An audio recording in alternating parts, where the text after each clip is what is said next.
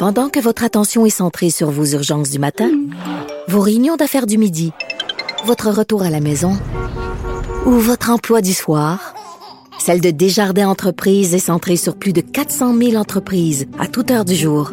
Grâce à notre connaissance des secteurs d'activité et à notre accompagnement spécialisé, nous aidons les entrepreneurs à relever chaque défi pour qu'ils puissent rester centrés sur ce qui compte, le développement de leur entreprise. Vous vous demandez si les plantes ressentent de la douleur? Ou encore, comment est-ce que les daltoniens voient le monde? Le balado en 5 minutes est pour vous. Explorez la science, l'actualité et l'histoire en un temps record. La Feu, en collaboration avec le gouvernement du Québec, est fière de propulser la série Balado en cinq minutes. Ne laissez pas les questions sans réponse plus longtemps. En cinq minutes, disponible sur l'application et le site cubradio.ca. Sophie Durocher. Sophie Durocher. Sophie Durocher. Mon nom est Sophie Durocher. Sophie Durocher. Des opinions éclairantes qui font la différence. Cube Radio. Bonjour tout le monde, bon lundi. J'espère que votre Halloween s'est bien passé. J'espère que vous n'avez pas porté de costume qui aurait pu offenser qui que ce soit. J'espère que vous êtes gavé de bonbons. Et je me suis réveillée, moi, ce matin, lundi matin, euh, avec une gueule de bois. Non pas parce que j'avais trop bu hier soir, mais quand j'ai ouvert mon journal de Montréal, Journal de Québec, et que j'ai vu que le nouveau président d'Air Canada allait présenter mercredi euh, une conférence devant la Chambre de commerce de Montréal et que cette conférence euh, serait uniquement en anglais à Montréal, ville française, euh, métropole d'une province francophone, j'ai poussé non seulement un trait colérique, ben voyons donc, mais j'avais envie de parler à Michael Rousseau et de lui dire What you are doing is unacceptable. On n'a pas le choix de vous parler en anglais. Vous parlez même pas français. Ça fait depuis 2007 vous êtes à Montréal unacceptable. De la culture aux affaires publiques. Vous écoutez Sophie Durocher. Cube Radio. Au cours des dernières semaines, il y a eu plusieurs publicités gouvernementales, mais à partir de quel moment ça arrête d'être des publicités d'intérêt public et ça devient euh, des publicités de campagne électorale? C'est la question qu'on se pose aujourd'hui avec Pascal Bérubé, qui est député de Matane-Matapédia pour le Parti québécois. Bonjour, Monsieur Bérubé. Bonjour, Madame Durocher. C'est un petit peu euh, étrange, les différentes euh, publicités euh, gouvernementales du gouvernement Legault. Est-ce que ce sont vraiment des publicités d'intérêt public? Je pense, par exemple, à leur publicité sur la langue française, qui est une belle langue qu'on doit célébrer. Est-ce que c'est une publicité pour le français ou c'est une publicité pour la CAQ? Parler d'intérêt public, je crois que c'est des publicités intéressées de la part du gouvernement. Le dernier exemple sur la langue est, est assez est assez fascinant. Vous savez que le projet de loi 96 euh, fera l'objet de débats tout l'automne. D'ailleurs, on, commence euh, demain. Et arrive cette publicité où on reprend euh, des images de, personnes iconiques de l'histoire du Québec, notamment René Lévesque, Gilles Villeneuve, une publicité le très bien montée, et où le gouvernement indique que pour lui, la langue, c'est important. Alors, on est à un an d'élection. C'est un exemple. Je pourrais parler du cours d'éthique et culture religieuse où euh, il y avait une publicité qu'on a fait jouer, profitant du fait qu'on était en direct sur les canaux de télévisés en, continu de nouvelles.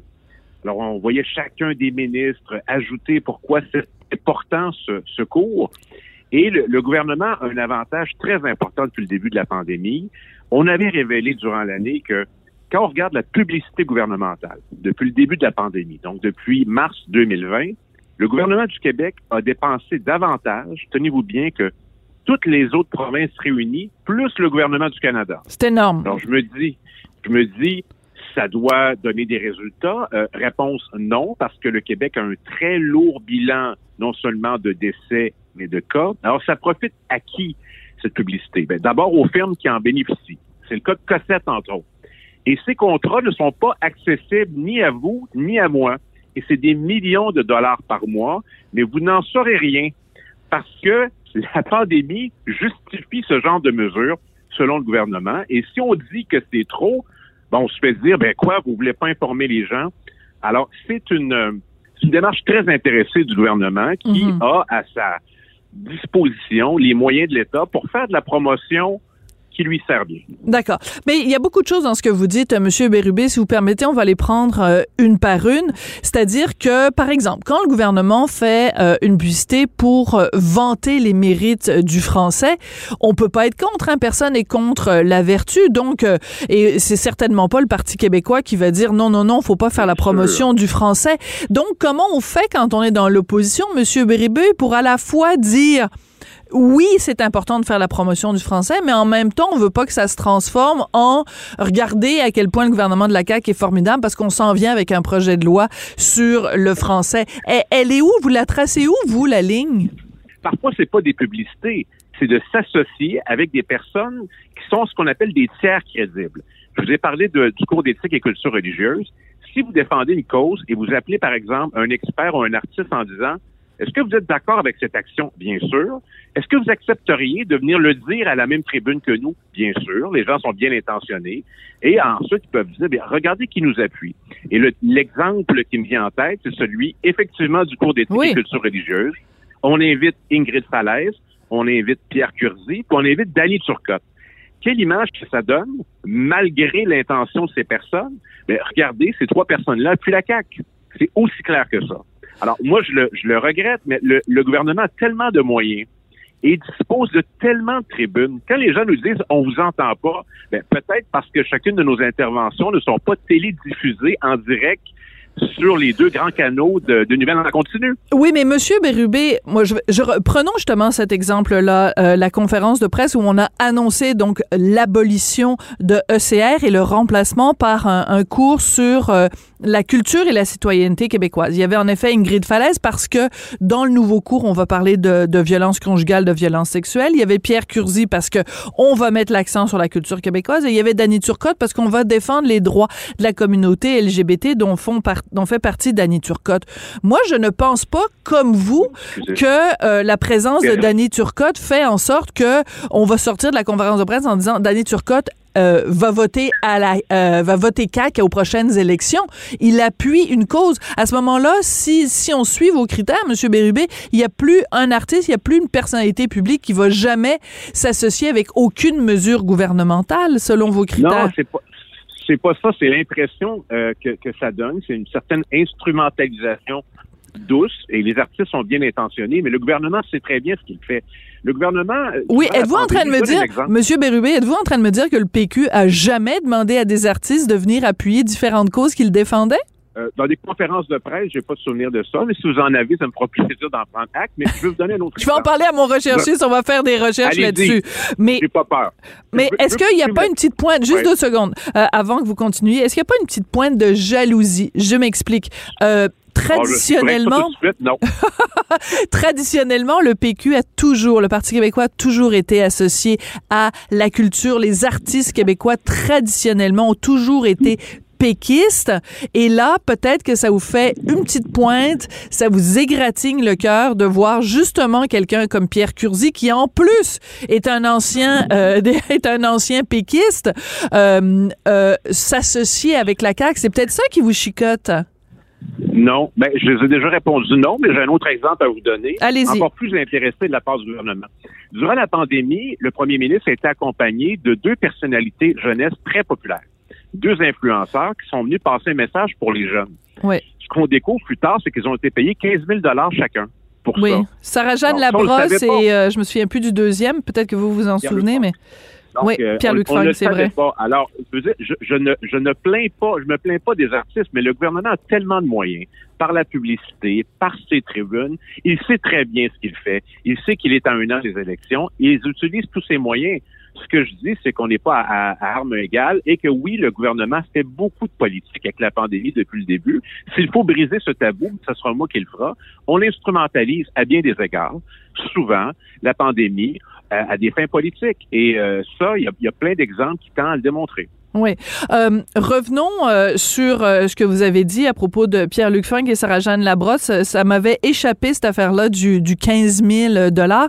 On se rappellera aussi, à un moment donné, il y avait une conférence de presse où Pierre Curzi jouait le rôle du Père Noël pour dire que oui, oui, oui, cette année, il y aurait des cadeaux. Pierre Curzi avait été payé 3 000 dollars, ce qui est pas énorme, hein. Je veux dire, selon les standards de l'Union des artistes, c'est dans les standards. Mais on en revient quand même au fait que le gouvernement a les poches, les poches pleines on a l'impression que euh, sky is the limit quand vient le temps de dépenser de l'argent pour des publicités. Euh, il y a cette publicité donc pour le français euh, où on voit Céline Dion, on voit Xavier Dolan, euh, mais il y a aussi euh, au moment justement de de, de ECR cette, cette, cette publicité où on voit en fait les différents ministres du gouvernement.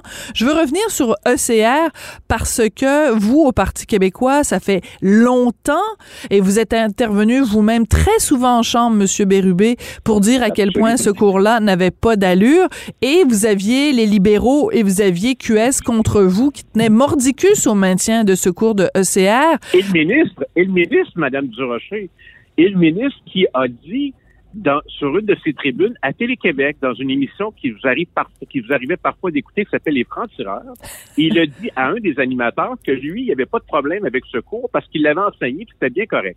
Décembre 2018. Simon Jolin. Euh, Jean-François Robert, oui. Jean-François Robert, oui. Alors, tant mieux. C'est peut-être moi qui aurais dû inviter sur la tribune pour me remercier d'avoir été persistant et d'inviter à avoir changé sa position. Mais euh, c'était, ça s'imposait. Et puis maintenant, ben, tant mieux si le gouvernement cheminait. Oui, mais il reste que quand on a annoncé l'abolition de ce cours de ECR, d'éthique et de culture religieuse, on vous a pas donné beaucoup de crédit, hein, le Parti québécois. On aurait dû normalement dire euh, non, mais c'est vrai. Moi, je trouve que je regarde ça même de d'un point de vue tout à fait non partisan. Il reste quand même que quand il y a des euh, des députés qui sont levés constamment en chambre pour demander quelque chose et que le gouvernement le fait, je pense que la moindre des choses, c'est quand même de le reconnaître. Et dans l'espace public, ça n'a pas été beaucoup souligner à quel point euh, le Parti québécois s'est battu pendant des années pour demander justement l'abolition de ce cours-là. L'opposition est faite de plein d'ingratitudes quotidiennes. Hier, je me faisais la remarque que la professeure Nadia El Mabrouk, qui a beaucoup intervenu, qui est beaucoup intervenu là-dessus, est une des seules personnes qui l'a souligné et qui a pris la peine de m'envoyer un message pour dire, Monsieur Bérubé, j'étais là dès le départ. J'avais même été euh, parfois attaqué. Moi, je me souviens d'une députée de Québec solidaire qui a repris mon intervention en chambre euh, dans un vidéo, un peu comme un tutoriel, et qui corrigeait chacune des phrases que je disais en me disant qu'elle allait m'expliquer comment ça fonctionnait. Alors, j'imagine que le cours actuel, que je trouve très bien dans ses fondements, la nouvelle mouture, va plaire aussi à ses concitoyens de, de Rouen-Noranda et du Témiscamingue. Oui. Alors, euh, on, quand un homme fait ça, euh, prend le temps d'expliquer quelque chose euh, en s'adressant à son interlocuteur comme s'il avait huit ans d'âge mental, on appelle ça du mansplaining. Quand c'est une femme et a fortiori une femme députée de Québec solidaire, on dit rien, tout le monde trouve ça, enfin tout le monde, les bien-pensants trouvent ça formidable les, chiffres euh, sont, sont quand même assez effarants. Vous nous l'avez dit, là, en, depuis le début de la pandémie, le gouvernement de la CAQ a dépensé plus que euh, toutes les provinces, plus le fédéral. Euh, vous nous avez dit au tout début que ces contrats-là n'étaient pas accessibles. Donc, vous dénoncez quoi? Manque de transparence de la part du gouvernement Legault dans l'octroi de ces contrats publicitaires? On veut voir les contrats, on veut qu'ils soient justifiés. Ça implique quoi? Quels sont les objectifs qui sont poursuivis? Euh, avec cette communication? Parce qu'il y, a, une, intention initiale et des objectifs qu'on veut atteindre. Euh, ça va nous mener jusqu'à la campagne électorale, ces publicités. Où est la ligne? Qu'est-ce qui s'apparente à de la publicité partisane payée avec des fonds publics? Qu'est-ce qui est vraiment d'utilité publique? Utilité publique, par exemple, c'est une page dans un hebdo euh, local d'une région qui, qui rappelle les mesures sanitaires, par exemple ça, personne ne va contester ça. Mais quand c'est la mise en marché du gouvernement, par exemple, le, gouvernement décide de faire euh, un discours inaugural, et puis là, il y a une publicité, puis là, il y a une vidéo, puis là, il y a toutes sortes d'éléments qui se rattachent à ça. Je veux dire, c'est pas nécessaire. Même pour le budget, euh, moi, je, me demande tout le temps pourquoi on fait tant de publicité là-dessus. Je veux dire, les, les gens vont, vont les connaître, les mesures, quand elles seront appliquées. Alors, il faut revoir ça, et jamais dans l'histoire contemporaine du Québec, un gouvernement aura autant dépensé en publicité. La moindre des choses, c'est de prendre connaissance des contrats et des objectifs qui sont poursuivis et que le gouvernement puisse justifier l'allocation de tant de ressources pour la publicité gouvernementale. Il me semble que ça s'impose, c'est l'évidence même. Oui. Alors juste, euh, je veux vous retenir encore quelques instants parce que je trouve c'est très important de parler de la réaction d'un certain commentariat euh, quand on a su euh, que ce qui allait remplacer le cours d'éthique et de culture religieuse, quand on a prononcé, quand le gouvernement a prononcé les mots culture et citoyenneté québécoise, il y en a qui ont commencé à hurler en disant c'est ben, c'est bel et bien un signe de repli sur soi identitaire. C'est quoi ce patriotisme? Aussi, il y a eu ce mot peut-être malheureux, peut-être maladroit de la part de Geneviève Guilbeault, euh, vice-première ministre, qui a dit que ce cours-là allait être un petit peu chauvin. Euh, donc, ça lui a été beaucoup reproché. Il reste quand même que on a l'impression qu'il y a une partie euh, de, du commentariat, une partie des bien-pensants qui trouvent que chaque fois qu'au Québec on parle de culture, il faut célébrer les cultures de tout le monde, mais surtout ne pas célébrer la culture québécoise. Euh, ça vous ça vous choque pas, ça vous gosse pas un petit peu, Monsieur Bérubé? Bien sûr. Et, et votre dernière phrase résume exactement ce que j'en pense. Il faudrait célébrer tous les nationalismes du monde à Montréal et au Québec, sauf le nationalisme québécois qui, lui, serait suspect. Puis nationalisme, c'est aussi de parler de nous, de parler de notre culture, du vivre ensemble, de notre territoire, de notre identité. Ça, c'est suspect. Mais on pourrait participer à n'importe quel défilé, célébration d'indépendance nationale d'une des nations du monde au Québec. Et ça, ça serait salué par une grande partie de, leaders qui, eux, s'accommodent bien du multiculturalisme. Alors, c'est deux poids, deux mesures. Moi, le nationalisme que je pratique, il n'est pas suspect, il est assumé. Je suis un Québécois et je ne vais pas m'excuser de, parler du Québec. Et l'amour de sa patrie, comme disait Bernard Landry, c'est pas la détestation des autres patries. C'est l'amour des, des l'amour du territoire, l'amour de qui nous sommes, tout simplement.